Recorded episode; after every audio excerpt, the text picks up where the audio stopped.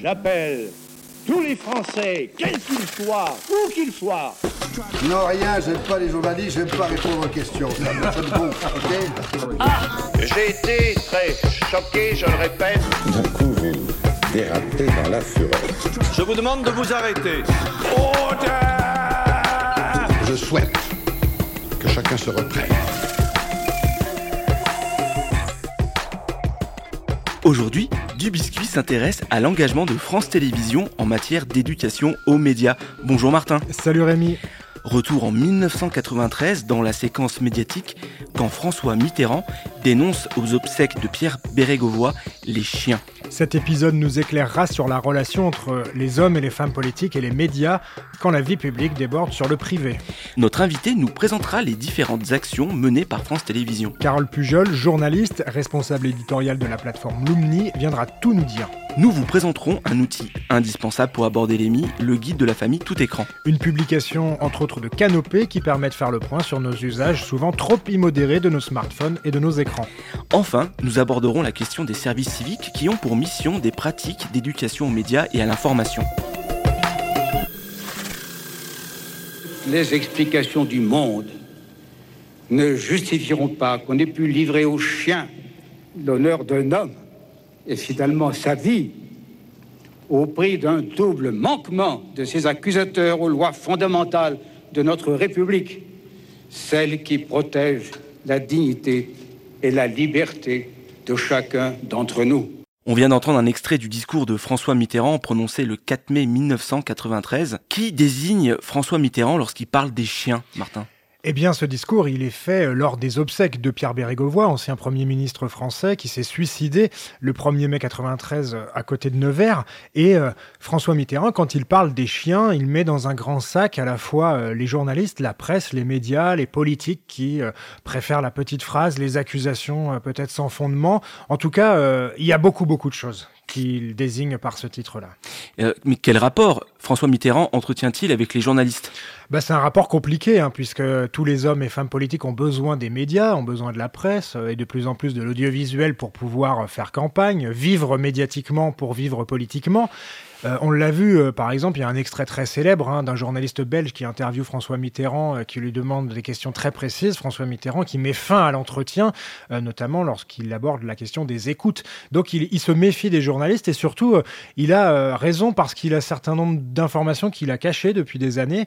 François Mitterrand, il a un passé qui est associé au régime de Vichy, en tout cas pendant les premières années. Et ça, c'est le journaliste d'investigation Pierre Péan qui va le révéler en 94 dans un livre qui s'appelle Une française. Donc il, il aime pas trop ce- cette thématique-là. François Mitterrand, il a une double famille, il a une famille cachée, une fille. Et ça, François Mitterrand, il veut pas le révéler non plus euh, aux médias ni aux Français. Et pourtant, euh, le 10 novembre 94, Paris Match va publier en une la photo de Mazarine, sa fille et de Mitterrand lorsqu'ils sortent d'un restaurant. Enfin, euh, François Mitterrand, bah, il est comme tout le PS ou comme tous les hommes politiques à cette époque, il sait qu'il y a des financements politiques, il sait qu'il y a de la corruption et son ami Pierre Bérégovoy a été accusé. Alors, euh, c'est pas euh, la plus grande accusation, mais euh, la presse, notamment Le Canard enchaîné, a publié, eh bien, le 1er février 93, des accusations contre Pierre Bérégovoy pour un prêt, hein, 150 000 euros environ.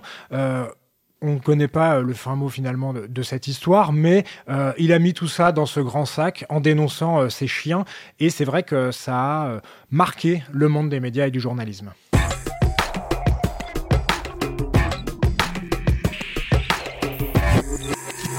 Avec notre invité, nous allons regarder ce que propose le groupe France Télévisions en matière d'éducation aux médias et à l'information. Carole Pujol, journaliste responsable éditoriale de la plateforme Lumni, nous explique la mobilisation des équipes du côté de France Télé. À France Télévisions, il y a des gens qui, pendant les an- des années, l'ont fait individuellement et de manière bénévole. Il y a énormément de journalistes qui se sont euh, impliqués pour aller dans des établissements scolaires euh, depuis des années, euh, que ce soit à Paris ou en région, euh, sur tout ce qui est semaine de la presse. Après Charlie, il y en a eu encore plus hors contexte semaine de la presse et qui l'ont fait parce que justement ils avaient des contacts lors de reportages notamment avec des enseignants qui étaient demandeurs. Donc ça c'est une première chose. Euh, depuis euh, deux ans à peu près maintenant, Amel Kogar, donc la directrice, avait demandé à la présidente et à la direction de l'info de pouvoir monter ce qu'on appelait un réseau citoyen, un réseau de journalistes en interne sur le temps de travail. Donc ça c'est une c'est un vrai plus parce que euh, effectivement ça demande du temps de faire ça, ça de ce qu'on disait tout à l'heure, ça demande de la préparation, ça demande de l'investissement, ça demande à se déplacer dans les établissements aussi. Des fois l'établissement est à côté, des fois c'est à une heure et demie d'ici, donc euh, c'est quand même du temps qu'on prend sur le temps de, travail et euh, il n'était pas normal que les gens le fassent sur leur jour de congé. Donc de plus en plus on le fait sur notre temps de travail. Aujourd'hui on doit être une trentaine dans, dans l'île de France. Euh, que ce soit des gens qui bossent à l'info ou au numérique. On a mixé euh, toutes les compétences. Après, dans les faits, c'est quand même assez compliqué pour les gens qui sont à l'info, même si c'est les premiers concernés, parce que justement ils sont à l'info et que le matin on peut leur dire bah oui c'était prévu mais tu annules parce que tu vas en reportage et que la priorité ça reste le reportage. Donc euh, donc c'est toujours un peu comme ça. Après les profs sont assez souples, ils comprennent tout à fait et si on leur dit bah je suis désolé aujourd'hui j'avais prévu de venir mais je ne peux pas parce que je pars en reportage, soit l'un de nous prend le relais soit, euh, soit le rendez-vous est repoussé et, euh, j'ai envie de dire, il n'y a pas mort d'homme. Donc euh, ça reste encore du, de l'engagement, du, vrai engagement personnel et de la bonne volonté, même si on sent qu'on a quand même au niveau de la direction un vrai soutien. Vraiment. je pense que ce n'était pas le cas il y a quelques années. Là, aujourd'hui, il y a une vraie volonté globale de faire en sorte que l'éducation aux médias soit prioritaire. France Télévisions, c'est le premier groupe audiovisuel en France en termes d'audience, avec les chaînes France 2, France 3, France 4, France 5, France O et le réseau La Première. Il y a donc des actions réalisées au niveau national et au niveau local. Oui, le réseau comporte aussi 24 antennes de proximité chargées de produire des programmes régionaux et locaux. Journalistes en région, ils sont pas un effectif pléthorique, euh, ils font ce qu'ils peuvent et régulièrement ils ont des initiatives personnelles dont on n'a pas connaissance. Donc ça, c'est un premier point. Il y a beaucoup plus de choses qui se font en région que ce qu'on ne sait, nous, euh, au siège. Ça, c'est très clair. Et puis, il y a toutes les opérations nationales hein, auxquelles, euh, auxquelles on est engagé et sur lesquelles soit ils sont déjà, soit ils se greffent après, du type médiatique, du type les assises du journalisme, du type la semaine de la presse. voilà, où on avait fait aussi un salon du numérique à Poitiers, sur lequel la rédaction de Poitiers a beaucoup participé. Donc, pour nous, l'objectif aussi, euh, c'est de, faire en sorte que, que tout, toute bonne volonté soit prise en compte, hein, qu'elle soit à Paris, en région. Enfin voilà, il y a pas de, pour moi, il n'y a pas de cloisonnement Paris-Région. Voilà, on fait tous, on fait tous le même job. Euh, on a tous les mêmes contraintes parce que malgré tout, on a tous cette contrainte de temps de travail et de présence sur notre lieu de travail et tout ça. Mais quand on a tous les mêmes envies, on y arrive et il faut qu'on reste dispo les uns pour les autres. Et, et, voilà, et je sais que la région fait, enfin les régions les bureaux régionaux de France 3 notamment, font énormément de choses dont ils ne rendent pas compte parce qu'ils n'ont pas à le faire. Euh, et que par ailleurs, ils ont aussi de plus en plus le réflexe de nous dire Ah, il paraît que vous faites ça, euh, bah, ce serait bien qu'on en parle. Ou ce serait bien que vous nous donniez des contenus. Et ça, c'est super. Pour terminer ces discussions avec Carole Pujol, tu lui as demandé quel avenir pouvait se dessiner pour l'EMI à France Télévisions. J'espère que ça ira crescendo, parce qu'il faut absolument que ça aille crescendo. Non pas parce que je défends ma paroisse, mais parce que la défiance envers l'information est telle qu'à un moment donné, ça ne passera que par de l'éducation. Donc, euh, ce, que ce que moi j'aimerais, mais c'est un, un vœu pieux, c'est qu'en fait, il y, ait une sorte de rédaction dans la rédaction avec des gens mobilisables un peu n'importe quand et qui deviennent prioritaires hein, sur ce type d'opération.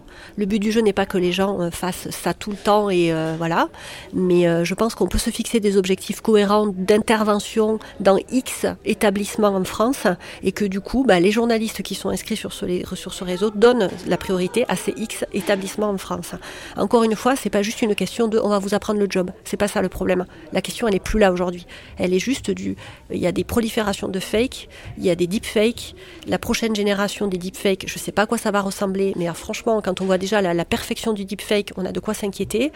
Euh, il y a toute une mécanique de l'information qui est très différente de celle qu'on a connue il y a dix ans, qu'il faut que nous déjà on comprenne pour pouvoir l'expliquer, et qu'il faut que les enfants apprennent à comprendre très vite, parce que les dégâts peuvent être importants, et qu'il faut éviter ça, et que si nous on le fait pas, je ne sais pas qui va le faire en fait.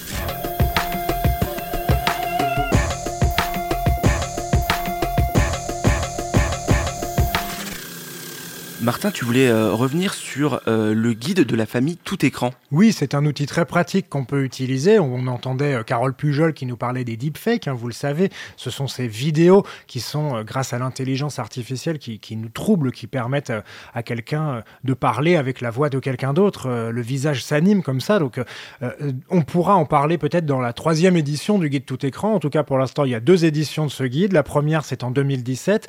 C'est un rassemblement de canopées de journalistes, euh, de, du Clémy bien évidemment, mais aussi de la CAF. Et euh, dans ce guide de la famille tout écran, vous avez euh, un, guide papier, vous avez la possibilité de le télécharger bien sûr en ligne.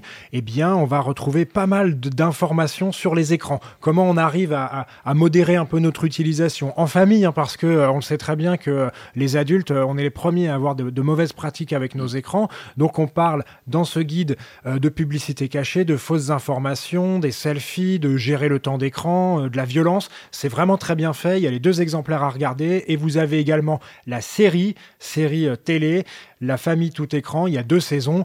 Euh, Bon, c'est dommage de faire une série pour parler des écrans, mais euh, ça peut marcher avec tous les publics, donc euh, profitons-en. C'est très bien fait. Vous le retrouverez par exemple en ligne sur le site internet du Clémy. Martin, pour terminer cet épisode du biscuit, tu voulais aborder les services civiques qui ont des missions dédiées à l'éducation aux médias. Oui, Rémi, ces missions EMI, éducation aux médias et à l'information, elles ont été annoncées euh, un peu dans l'urgence, il ne faut pas le cacher, par le ministère de la Culture lors du premier grand plan EMI qui a été lancé aux assises du journalisme de Tours en 2018. Alors, à ce moment-là, euh, il fallait réagir. Et quelles étaient les annonces euh, du ministère? Eh bien, euh, il y avait un soutien aux acteurs de l'éducation aux médias et à l'information, euh, notamment nous en bénéficions, nous, parce que c'est grâce à la DRAC, hein, au ministère de la Culture, qu'on peut proposer cette série de podcasts du biscuit sur l'éducation aux médias. Il y avait le développement de l'éducation aux médias et à l'information en bibliothèque. En gros, il fallait mobiliser tous les acteurs, mais il y avait vraiment un point important sur, sur les médiathèques. En 2018, il y a eu cinq territoires d'expérimentation, la Charente, le Puy-de-Dôme, le Cantal, le Val d'Oise et Valence Roman Aglo. Et dans ces médiathèques, on a des services civiques qui sont euh, dédiés à l'éducation aux médias et à l'information. Et euh, qui sont ces services civiques? Alors les services civiques, faut savoir que eh bien, ça existe depuis un certain temps, hein, mais euh, ils ont 21 ans de moyenne d'âge. Ce sont des jeunes qui vont être rémunérés 580 euros pour euh, travailler 26 heures par semaine dans une structure.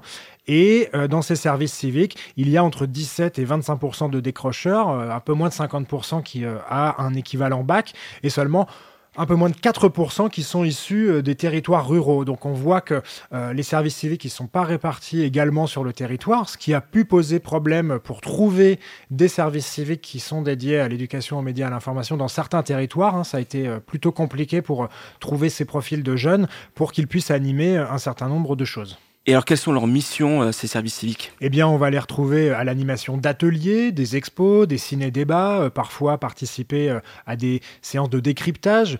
Ils ont beaucoup été guidés pour travailler sur les fausses informations. Et là, c'est quand même assez difficile parce que bah, les fausses informations, déjà un journaliste professionnel qui a de l'expérience, il est parfois perdu. Hein. on peut l'avoir entendu, euh, nous, dans les épisodes du biscuit.